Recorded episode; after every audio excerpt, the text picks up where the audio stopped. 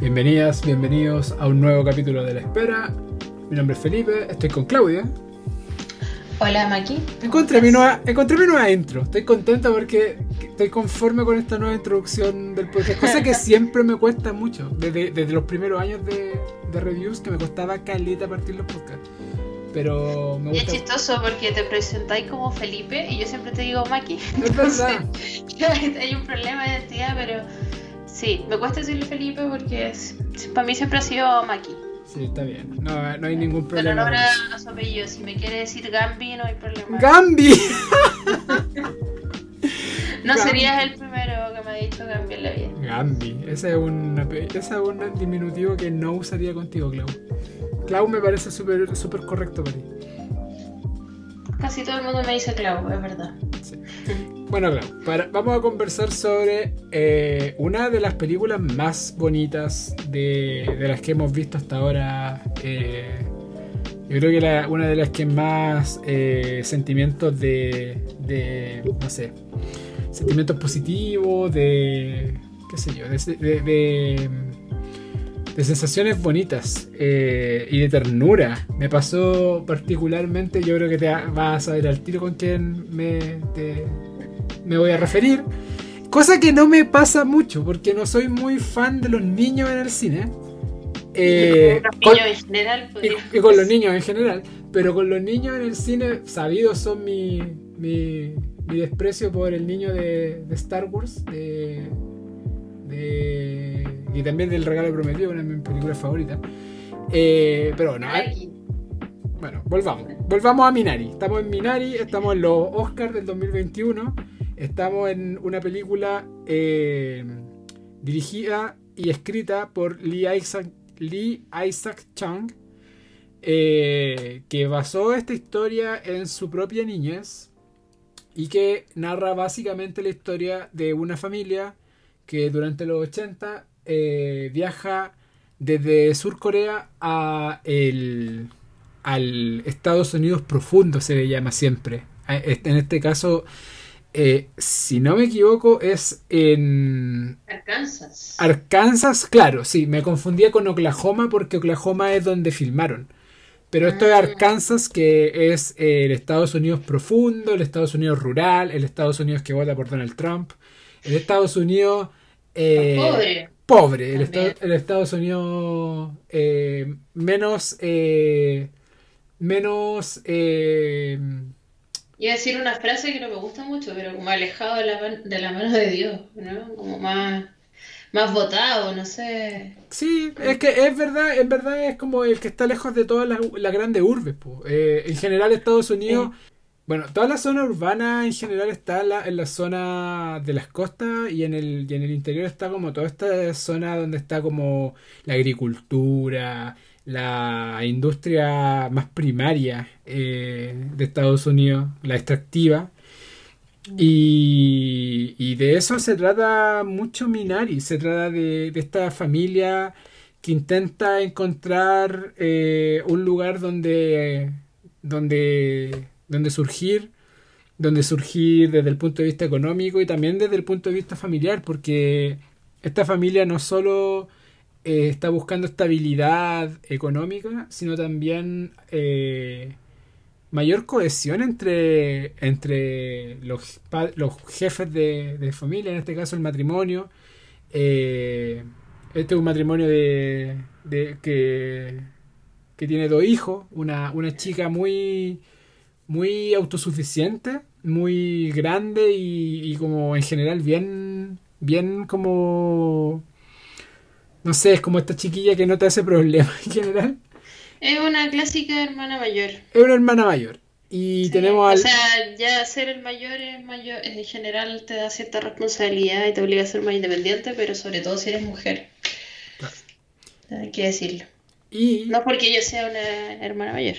Bueno, ese es tú. Bueno, yo también soy un hermano mayor y también me siento más... No, ya, no. Pero también siento, siento que en general uno tiene que tener mayor independencia porque... Te mantener menos cagadas, básicamente. Sí, tenéis que tratar de dar menos problemas. Esa es la, esa es la idea. O, o eso es la menos el, rol que uno cumple siendo hermano mayor.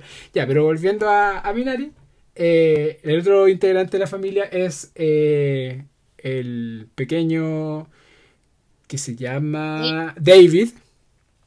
Eh, y que es el corazón de la película junto con la abuelita, que es la otra miembro de la familia que después llegará eh, durante la película, que, que son como este, como son como la inocencia un poco de, de, en medio de toda esta seriedad que está pasando el matrimonio. Eh, Son los personajes como entrañables que, entrega la película ellos dos. Sí, y, a mí me llamó la atención porque eh, en general los niños en el cine no... Yo creo que son eh, casos muy... son, no hay muchos grises o son muy auténticos y, y entrañable o son muy eh, sobreactuados y como que no son muy eh, no son muy agradables de ver en general en la historia. Y yo creo que los niños que han pasado eh, y que han tenido este tipo de interpretaciones en general son, son los menos y yo creo que también por eso muy, muchos directores o, muchos o muchos productores tratan de no tener muchos niños en, en, roles importantes, porque de verdad es confiarles mucha, mucha responsabilidad a personas que no están preparadas para ello. Y yo creo que aquí acertaron, pero medio a medio con este niño que es una gema, es una gema de, de ser humano y espero solo cosas buenas para él en su futuro. Como que podría juntarse con los niñitos de Jojo Rabbit. Sí. Sería muy chistoso juntos. Debe ser muy difícil dirigir niños. O sea, es difícil para el niño actuar, pero también eh, para los directores debe ser muy complejo. Em, no sé, como, como nota al margen, eh, hace poco estaba leyendo un libro sobre cine chileno. Y en uno de los capítulos hablaban con Pepa San Martín por la película Rara eh, que está mirada desde la perspectiva de unas niñas. La protagonista es una niña y tiene una hermana más chica y contaba que eh, a estas dos niñas que iban a ser de hermanas y que no eran hermanas, eh, como que con la excusa de hacerles un taller de actuación cuando ya las habían elegido, se juntaron con ellas mucho, mucho tiempo durante un verano y también con Mariana Loyola, que era la que iba a ser su madre. Y se juntaban en la casa, creo que Mariana Loyola, y jugaban, eh, interactuaban, y, todo esto con el objetivo de que se generara cierta familiaridad entre ellas. Para que en la película, después cuando filmaran, de verdad pareciesen una familia. Entonces, de cierta manera las fueron dirigiendo y entrenando a través del juego. Eh, y no sé cómo lo habrá hecho acá Lee Isaac Chung en una industria como la hollywoodense, que funciona bastante distinto a nuestra mini industria audiovisual. Eh, pero solo me recuerda el hecho de lo complejo que puede ser lograr un buen resultado actoral con niños, chicos. Mm, Bien interesante.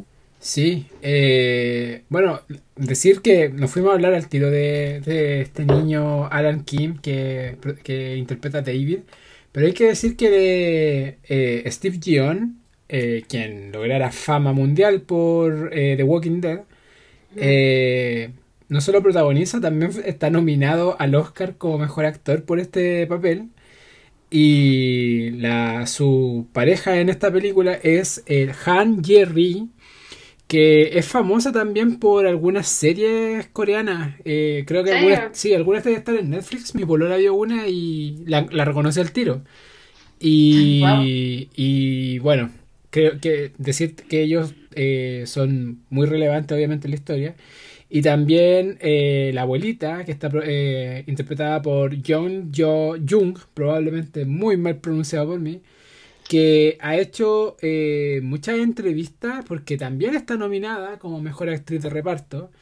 Eh, y decir que en general el, trabajo de, del elenco protagónico de, de, los cinco miembros de la familia está súper bien y, creo que, bueno, no sé, siempre se habla como de este Oscar para el elenco que se está tratando de, de crear como para el trabajo en conjunto de un elenco y de la, de la química que logran en, en ¿cómo se llama? Como, como un todo.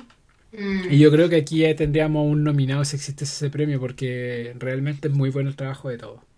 Bueno, en el, en el SAG Award, que es el sindicato de actores, e, ese premio existe.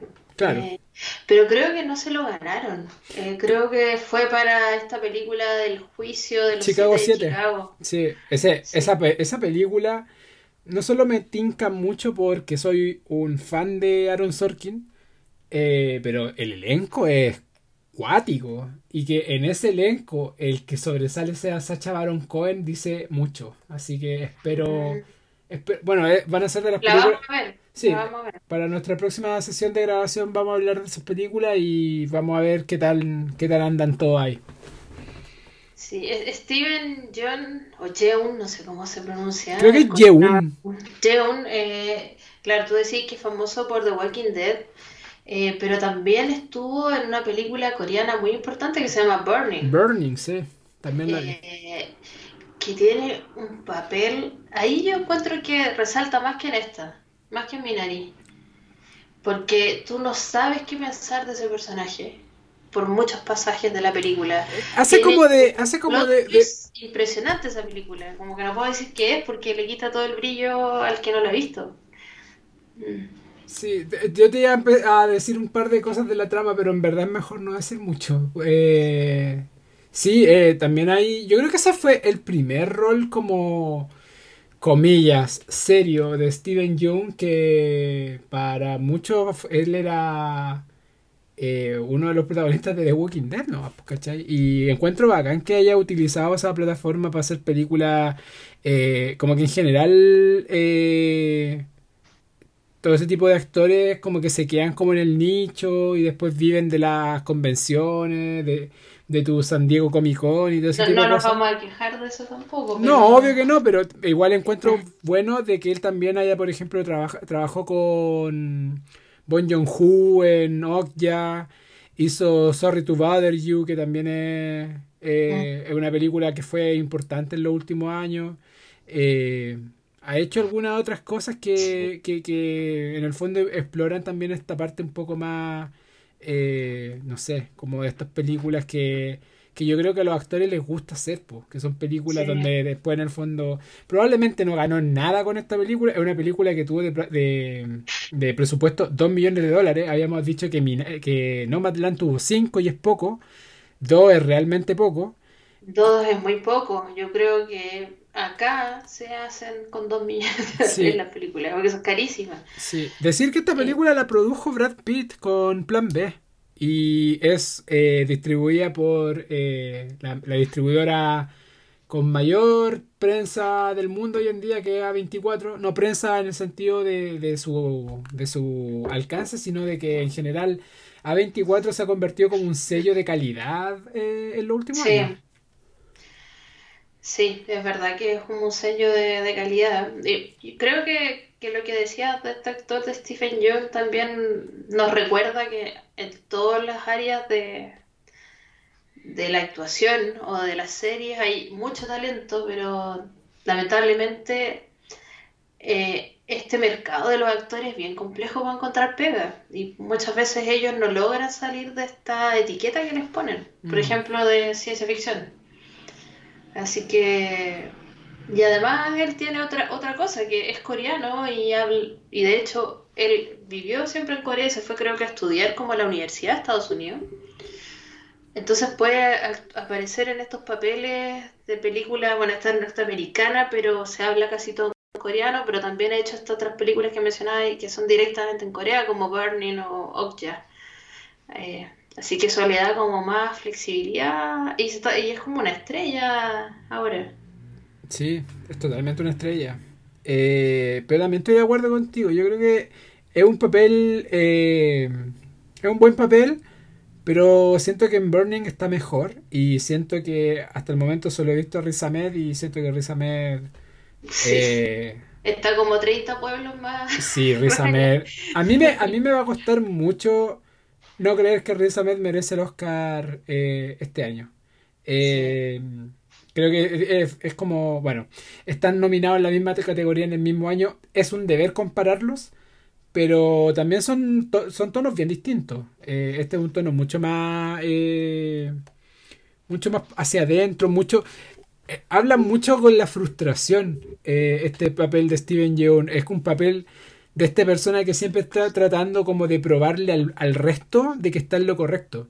Y que tiene mucho que ver, eh, tú, tú, lo dijiste cuando estábamos conversando sobre, sobre Nomadland en, la, en el capítulo pasado. Pero también tiene que ver un poco con la, con la testarudez que requiere el capitalismo para surgir en él. Y yo creo que Steven Yeun en general se ve un poco eso, como intentar eh, eh, lograr de forma cuantitativa el éxito, como eh, hacerla en América, ese, ese como dicho, como eh, hacerla significa en el fondo tener un, mejor pasar y, y, él pasa como desde, desde el... E, es, muy distinto el, el estándar de vida que le puede dar a su familia eh, en, el trabajo que está haciendo durante la película, que es eh, determinar el sexo de los pollos en, plantaciones, donde solo trabaja gente asiática, que eso te dice en el fondo de que hay una discriminación eh, sistemática con, los asiáticos para este tipo de trabajo. Es como que fuera yo una cocinería y son todos latinos. Exacto, es una... Que de verdad uno que uno cuando va a Estados Unidos lo ve vaya a comer a algún lugar y el que te está, el que hace la casi son todos mexicanos, dominicanos. Claro. Mm. Y, en este otro caso que es que él quiere tener, o sea, yo creo que no hay una, una cosa más gringa, más eh, América, que hacerla teniendo una granja en el, en el Estados Unidos profundo, eh, siendo dueño de tu tierra, dueño de tu plantación, eh, pero veríamos durante la película que todo eso involucra muchos costos y, que sea algo muy difícil, muy, muy difícil de lograr. Es que hay varias cosas ahí porque ellos, claro, se van de Corea y, y en algún momento mencionan que la vida era muy difícil en Corea y que cuando se casan su sueño era irse a Estados Unidos básicamente. Eh, y que yo no sé nada de la historia de Corea y, sé que tiene, hay mucha gente que sí en, Chile, así que probablemente la, la voy a embarrar, pero tengo la sensación de que Corea ahora está bastante bien. Eh, y eso, es, este Corea en realidad es relativamente reciente, como del 2000 en adelante, donde había como un auge económico mayor. Eh, creo que antes hubo una dictadura o algo así. He visto algunas películas de los 90 donde recién está como mutando esta sociedad coreana y, y, parecía un poco a los 90 en Chile, como con papás que le, incentivan a sus hijos a estudiar porque estudiar es la única forma de surgir. Muy parecido a lo que pasa en momentos eh, o momentos similares de la historia en Chile, pero esto es en los 80, entonces al parecer es cuando todavía en Corea no había ninguna oportunidad ni estudiando eh, de surgir y por eso tienen que, irse a Estados Unidos. Y llegan primero a California. Y en California ya trabajaban como revisando el, sexo de los pollos, que en la película nos explican que el, las hembras saben mejor que los machos y por eso a los machos los, los, los matan, básicamente, los tiran como desperdicio de la hoguera. Eh, entonces habían estado ahí en California, pero no les había ido lo suficientemente bien y mencionan que no eran lo suficientemente rápidos como para elegir el sexo de los pollos eh, en California, porque claro, es como una ciudad más grande con otra velocidad, donde se paga mejor. Entonces terminan yéndose a Arkansas, donde sí tienen la velocidad adecuada y donde además eh, el protagonista que se llama Jacob eh, se compra este lugar. Entonces en paralelo están revisando el sexo de los pollos y además él tiene como un segundo trabajo, eh, trabajar en esta o, empezar a formar esta granja. Vemos como no quiere pagar porque alguien descubre el mejor punto para hacer un pozo y trata de hacerlo por su cuenta, eh, pensando que, que, la va a hacer, que lo va a lograr, y el agua le dura nada, así que vamos a ver el final de la película que al final tiene que volver con este tipo que le dice dónde, de dónde sacar agua. Eh, porque durante la película no le funciona su, su sistema, después tiene que pagar por el agua, plata que no tiene. Y, da la sensación de que él no solo quiere, o sea, quiere ganar plata, quiere surgir económicamente y, por eso eh, vamos a hablar de nuevo del capitalismo como lo hicimos con Nomadland, pero, pero hay un tema que él necesita sentir que hay algo que está haciendo bien y como mostrarle a sus hijos y a su señora, mira, yo soy lo suficientemente inteligente o, lo suficientemente hábil como para eh, tener un negocio y prosperar. Como que no es solo la plata. Él quiere, él quiere hacer algo que lo distinga. Tiene, tiene como...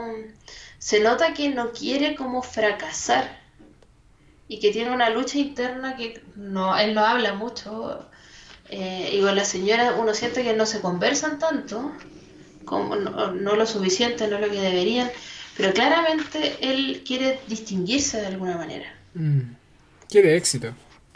Sí, no es solo la plata. Eh, hay, hay, algo más y, y, y, se nota que no pesca mucho a la señora. O sea, la señora claramente no está de acuerdo con muchas de las cosas que él hace. Él la lleva a una casa sin decirle cómo era la casa antes.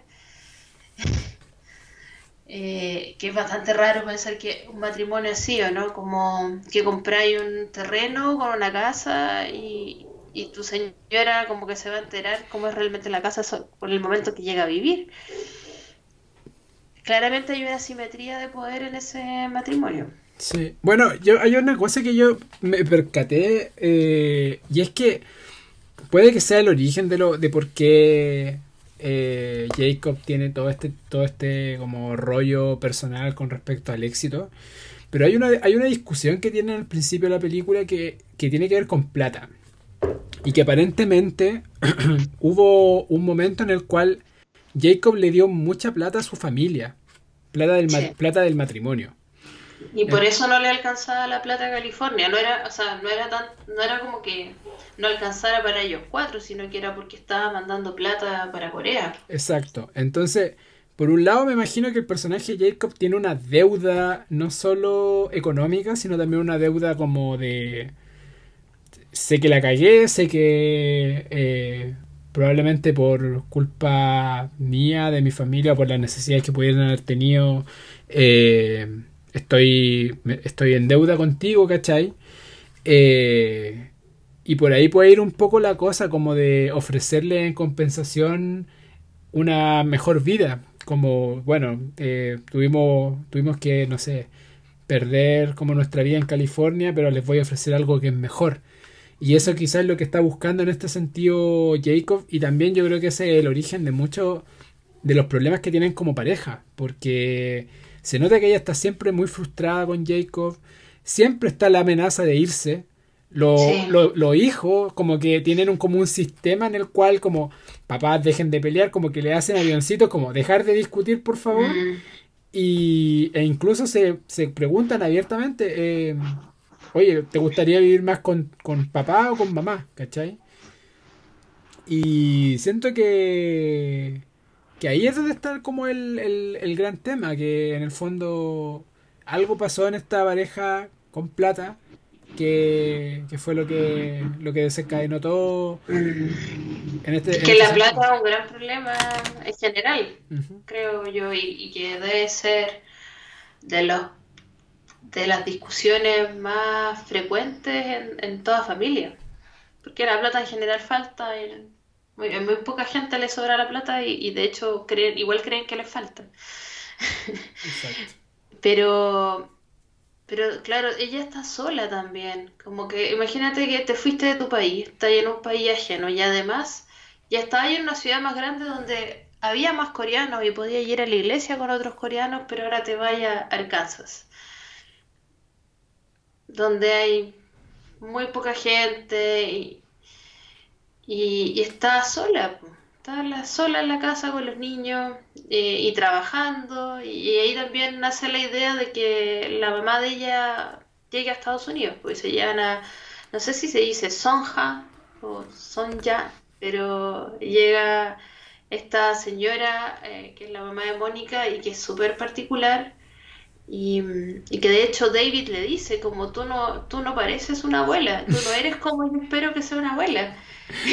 Eres una decepción de abuela. No, no, no cocinas rico y te burlas de mi pene. Era que le decía que su pene estaba roto.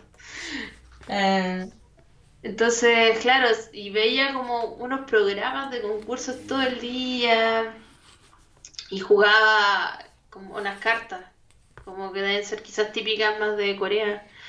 Eh, le enseñaba a jugar pues, y a apostar. Era una señora muy chistosa. Le gustaba la lucha libre. Sí. De veras. Eh, entonces, y, yo siento que desde que, si bien el niño David es adorable, cuando aparece Sonja, se roba todas las escenas esa señora. Como que entiendo por qué la nominaron totalmente al Oscar. Se roba todo, se roba todas las escenas donde aparece. Sí. Y, y ella también eh, tiene, es como la, protagonista de como la parte más eh, quizá profunda de la película, pero la película obviamente habla de toda esta transición del inmigrante al, nuevo país y de la forma en la cual encara llegar a este, a este lugar, porque obviamente cada persona que emigra a otro país eh, tiene que convivir con el hecho de no ser parte de un lugar y de intentar ser parte de un lugar, eh, intentar hacer suyo el lugar, al lugar al cual llega. Y en el caso de Jacob es, importante porque Jacob lo intenta hacer de la forma coreana. Eh, él quiere tener una granja, pero de vegetales coreanos, para público coreano, y lo quiere hacer a la coreana, no quiere pagar por el pozo, quiere hacerlo con su cabeza porque él es inteligente. Y... Podría ser chileno, como, no, yo no voy a pagar por esto, me las voy a arreglar. Claro, a la, ahí, a, ¿cómo se llama? A lo maestro chasquilla, una cosa así. Pero eh, son ya eh, de forma muy, muy eh, reservada y solo con David. Va y planta el Minari, que es que le da el origen a la película. Y que es la metáfora finalmente de que en el fondo el Minari puede crecer en cualquier lugar. Y vemos en el camino de Jacob y de esta familia que en el fondo, eh, a pesar de todas las cosas que pasan, ellos como familia eh, logran crear una, una relación en la cual pueden asentarse para el futuro y crecer juntos. Y, y es una de las reflexiones de la película, en el fondo, de cómo poder eh, generar este tipo de, de no sé, de, de, tuyo un lugar, un lugar nuevo y una forma nueva de vivir. Aunque es difícil, porque en ese transcurso no... Yo creo que para los niños es más fácil, es notorio pero el matrimonio lo vemos constantemente frustrado y triste. Yo nunca los veo felices. Mm. Eh, y tampoco los veo felices entre ellos, ni cariñosos entre ellos. Y creo que eso es lo más complejo, porque yo no veía que se estuviesen apoyando. Eh, ni que, si bien todo era adverso, no veía que al final del día se abrazaran y se fueran a acostar y uno al lado del otro, ¿cachai? Eh, solo hay un par de momentos un poco más tiernos como el momento en que ella lo baña. Cuando, le, cuando hay un momento en la noche que, que él, llega como cansado y le dice tengo que lavarme el pelo y ella lo ayuda. Eh, y no tenían agua como en alcantarilla, sino que se bañaban ahí con como echando agua desde una vasija. Eh, pero en general no vemos una cotidianeidad cariñosa entre ellos dos. Eh, y eso me, costó con la película, debo decirlo aquí. Como que me dio mucha pena porque siento que no hemos, no hemos narrado todo lo que sucede, quizás este es el momento, pero hay muchos obstáculos, ¿cierto? Para Jacob. Termina, mm, le costó vender sus productos, le, costó llegar a, a producirlo y después al fin tiene como una oportunidad para vender eh, y bueno, la señora Son, Son ya tiene un accidente, ¿cierto? Tiene una especie de ataque en algún momento. Eh, y es bien terrible, queda con hartas secuelas, queda con problemas de movilidad, del habla, y hay un momento en que tratando de quemar la basura, como se suele hacer en el campo, ¿cierto? Que se quema simplemente, eh, genera un incendio en el granero, donde estaba la mercancía de, que había logrado generar Jacob y que iba al fin iba a poder vender. Entonces vemos que esta familia, además del accidente que tiene Sonja, se enfrenta a que pierde lo que, como el, pequeño éxito que iba a tener Jacob, como que lo pierde. Eh, y, vemos una escena en que están los cuatro, los dos niños y los papás, como juntos frente a la adversidad y que Sonja los mira. Y que uno debe pensar, bueno, van, van a sobrevivirlo todo, eh, pueden contra todo lo que les pase eh, son una familia unida, pero me cuesta verlos como esa familia unida porque siento que ya está muy dañado, que, que si bien hay cariño entre Mónica y Jacob, porque siempre lo van a ver, han sido compañeros de, vida, tienen dos hijos, me cuesta verlos como una pareja que, se acompañe y que se ame como para seguir juntos. Mm. yo creo que también pasa con, bueno, esto igual es, una, es un relato autobiográfico, creo que lo dijimos, pero es la mirada que tiene el director con respecto a, su, a cómo creció. Y yo creo que también mm. pasa cuando, cuando las parejas tienen muchos años y, muchas, y pasan por muchas cosas que eh, como que la, el cariño se va perdiendo en el camino en las parejas en general, o al menos las que yo he ido mirando como en el correr de mi vida, de parejas que yo, yo siento que las parejas cariñosas en general son la excepción. ¿En y serio? en serio. Y yo creo que pasa un poco eso que em, yo, yo creo que ellos dos han vivido mucho, se ven jóvenes, pero yo creo que han tenido vidas muy intensas con muchas cosas muy difíciles. Y de repente ese tipo de cosas dejan secuelas, ¿cachai? No solo con lo que conversábamos de antes con respecto a este tema de las platas familiares y ese tipo de cosas, pero yo creo que también los malos ratos, las cosas que. las adversidades. No hemos nombrado, por ejemplo, de que, de que David tiene un problema al corazón durante toda la película, que es un, es un problema severo. Eh, y... Un soplo. Bueno, yo, yo tuve un soplo cuando chica y, y no sé si era bueno, es que son los 80 igual. Sí, a mí, hay cosas que después son muy sencillas, pero los 80 eran terribles. Bueno, yo no lo sé, pero cuando yo decía un soplo, para mí es como quizás las máquinas no eran muy buenas. No, no lo sé, no, yo no, no, conviví con eso, así que obviamente... Eh, o sea, yo no me solo sé que tuvo un soplo y que se cerró, como le pasó a David. Bueno, yo lo digo desde la ignorancia, ¿cachai? Pero en mi caso lo que me lo que me lo que entiendo entender con ello es que en verdad no estaban en un momento en su vida en el cual eh, se expresaran cariño como abiertamente porque, porque están pasando por cosas intensas, ¿cachai? Están cambiándose de partida de país, después de ciudad, están llegando a un lugar inhóspito donde el vecino más cercano debe estar a cuántos metros eh, trabajan en un trabajo bien, bien discreto, eh, están con problemas familiares. Y yo siento que en general es una cosa, es una cosa, me parece como, no sé, entiendo, entiendo, obviamente no me parece lo ideal, pero entiendo en el fondo como esa falta de, de, de cariño. Lo que, lo que también sí se nota, y yo creo que ahí estoy súper de acuerdo, es que también falta quizá un poco de, ¿cómo decirlo sin que sea tan, chileno? Pero como de apañe, como de, como de mm. complicidad, como de estar en la misma sintonía.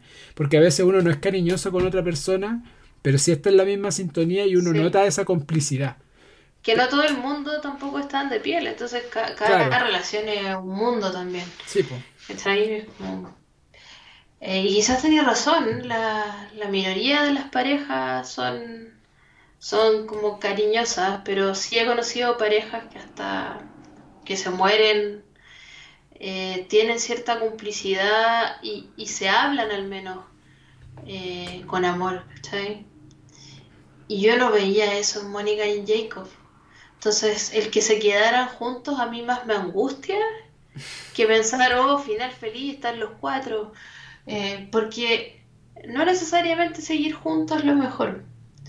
Y, yo creo que Jacob y Mónica no están en la misma sintonía, pero quizás por una razón cultural sentían una obligación de estar juntos y para criar a los hijos. Eh, y además porque estaban en un lugar extraño, ¿cierto? Ajeno, y, y los querían criar con la cultura coreana. No que crecieran como gringos. Entonces creo que ahí hay un tema cultural quizás importante. Pero si yo, como vi su relación, no me, no me parecía quizás lo mejor para ellos que estuviesen juntos. No querían lo mismo tampoco. O sea, eso, eso yo creo que es lo más, es lo más importante en el fondo, que los dos querían vidas totalmente distintas.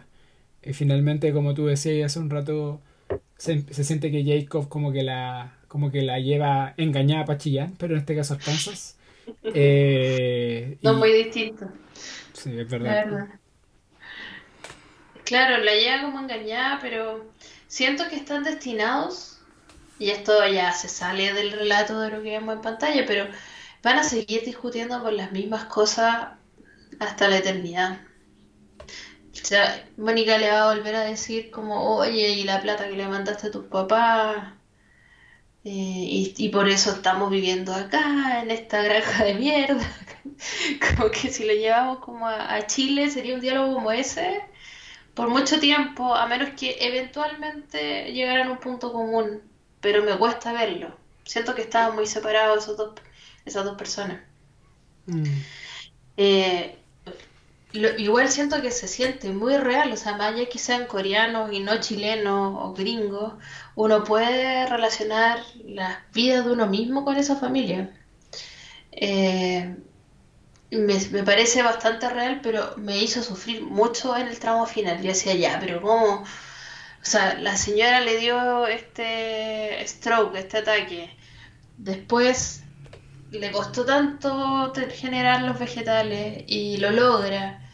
Eh, logra encontrar a quien vendérselo, pero pucha, justo se quema el granero y lo pierde todo. Justo ahí tenía los vegetales y esa cuestión se quema por culpa de la basura. Como, sé que puede pasar, sé que son eventos con probabilidad baja, pero no cero. Pero, pero sentí que me hacían sufrir eh, sin necesidad un poquito. Mm, sí. Hay, hay, algunas cositas ahí que, que de repente, por ejemplo, a mí me pasó mucho con el personaje del crucificado. Era chistoso él. Sí, pero me pareció como... No sé, no, no sé qué pensar de ese personaje, no sé qué, qué es en, esa, en la película ese personaje, no... No sé qué simboliza, ¿eh? Porque él era un veterano de la guerra de Corea, que es relevante para estos efectos, pero su relación con el... Mira, yo creo que más allá de su relación laboral con él, porque obviamente que él trata de denostar, hola, soy tu jefe, eh, ¿cachai? Como trata de mostrarse él mismo, tratando de convencerse de que tiene autoridad sobre algún ser humano en el mundo, a pesar de que él vivía como en su volá, ¿cachai? Y, nada. Pero no sé qué, qué pensar de su parada como mística, ¿cachai? Como yo, creo que es una persona que llegó muy dañada. Muy dañada psicológicamente de la guerra y como tantos veteranos. Mm. Y que por algo genera como esta religiosidad eh, muy particular, como que tuviera su propia religión y a la vez también como un gran cariño por los coreanos. Tiene como un rollo ahí con que, oh, eres coreano, me encanta Corea. No sé, pero no sé cómo interpretarlo en algún nivel más simbólico. Como, porque pareciera que no representa algo tan importante para la familia. Como que nunca logra entrar eh, a la familia realmente. Tiene escenas con ellos, pero no es como que se volviese familia de ellos. Sigue estando como un margen y siendo un trabajador, eh, pero no un amigo necesariamente. Mm así que no sabría cómo interpretarlo. Em, a mí lo que más me gustó de la película, lejos, son las interpretaciones de, de David, niño David, y, de la abuela de Sonja, que creo que era una actriz muy famosa en Corea. Eh, no conocía en, el mundo occidental, pero que allá es muy famosa, podría ser una Claudia Di Girolamo de Corea, algo por el estilo. Su Delfina Guzmán. Su Delfina Guzmán, no sé.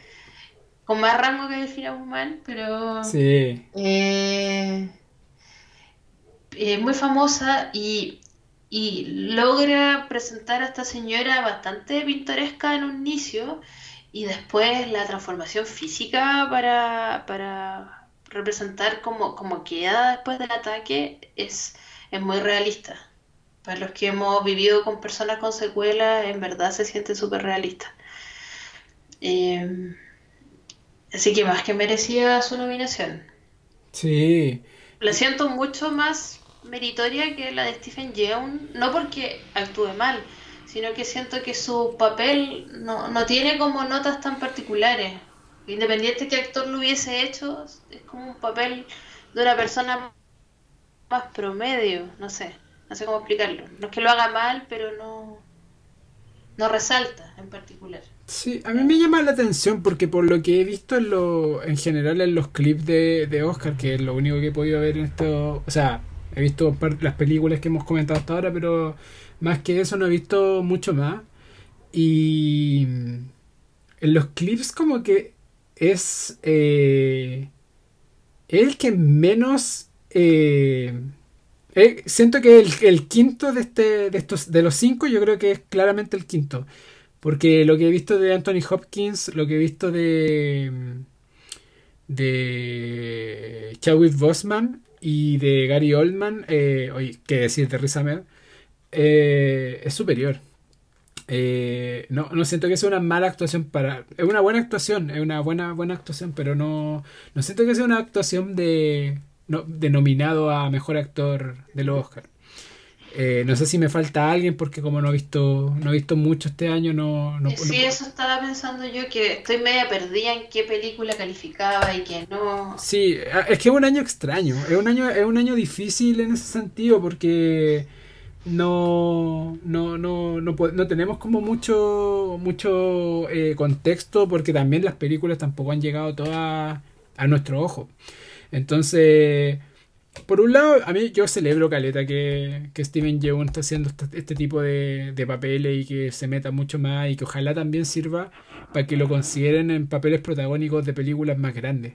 Como que en general uno ve casi siempre eh, actores caucásicos en roles protagónicos sería bueno, ponte tú, una película eh, protagonizada por alguien asiático, americano.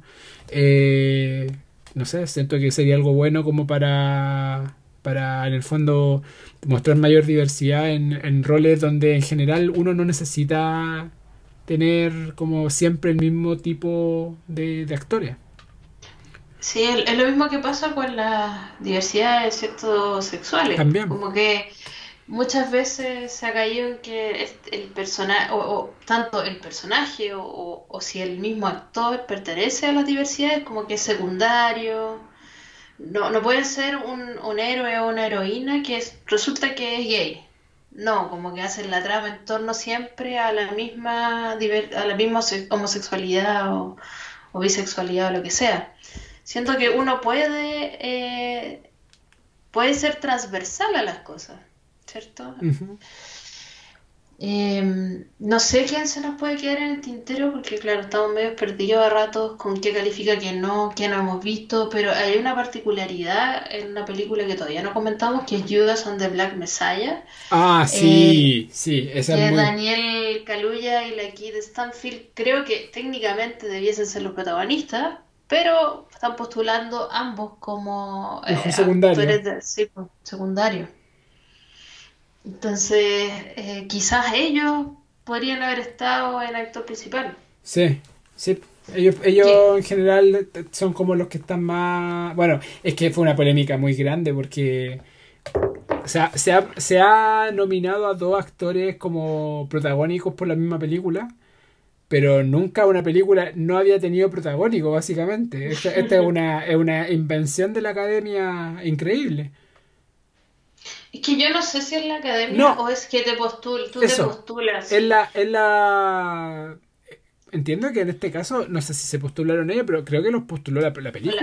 La, la, la productora, La debe ser. sí. Es que recuerdo haber leído hace poco tiempo que Olivia Colman, cuando ganó por la favorita, eh, en esa oportunidad Rachel Weisz y... mm, Se olvidó el nombre de la Emma actriz. Stone. Emma Stone. Podríamos decir que las tres son más o menos protagonistas, ¿cierto? Yo diría que la más Eh. protagonista es Emma Stone. Entre, y, y podríamos creer que Rachel Weisz, y Emma, eh, Rachel y Emma Stone son más protagonistas que Olivia Colman. Si bien es la reina, aparece un poco menos y no está tanto en la pelea. Sí. Pero las dos tenían Oscar. Y decidieron como postular como actriz de reparto para dejar a Olivia Colman solo en la otra categoría principal y que no se repartieran las votos entre la película.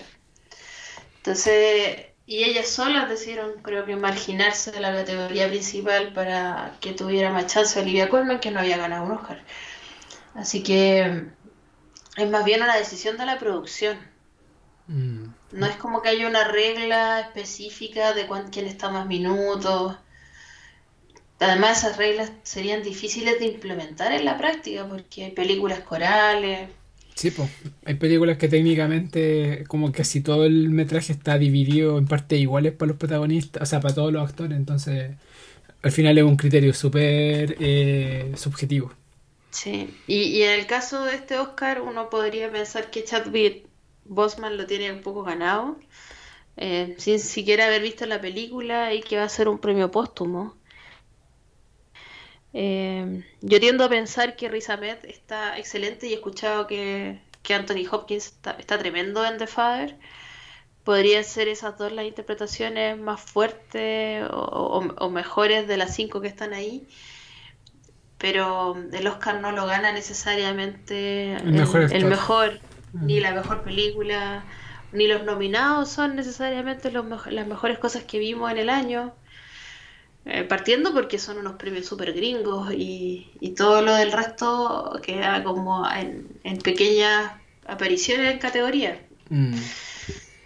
Sí, pero bueno, esa, esa es como la. Eso es lo que siempre conversamos de los Oscars. Los Oscars son pintorescos y entretenidos de comentar, pero tampoco hay algo que nos tomemos muy en serio nosotros, nosotros por lo menos.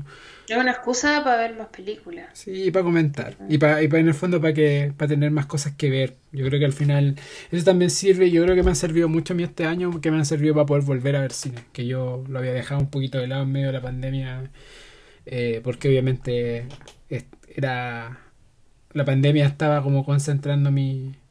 No, lo, lo- lo terrible es que ahora estamos peor que el año pasado en, temas de pandemia, pero como ya llevamos un año encerrado y escuchando cifras de muertos todos los días, como que el cerebro se adapta Sí, y ahora tenemos menos miedo, pero en verdad estamos peor y deberíamos estar como cagadísimos de susto. sí, pero no, no hablemos de eso en, en el podcast donde trato de distraerme bueno. un poco. El, No, no les quiero generar ansiedad, pero, Pero cuídense. eh, pero claro, no, no se junten con nadie sin mascarilla, por favor. Ese, ese es el mensaje de, de este podcast, como cuídense nomás. Cuídense y, y Mm. tratemos de también mantener nuestra salud mental a flote, que eso yo creo que es lo que también la espera eh, intenta o intentó en su en su primera versión y va- también lo va a intentar en esta segunda en esta segunda etapa, que también es como no sé, distraernos un poco de como que ya escucho todos los días a, a- al ministro El matinal del, el, el del matinal ministro. del ministro Paris y no estoy. No, no sé, eso. No estamos, no, no estamos en condiciones. No.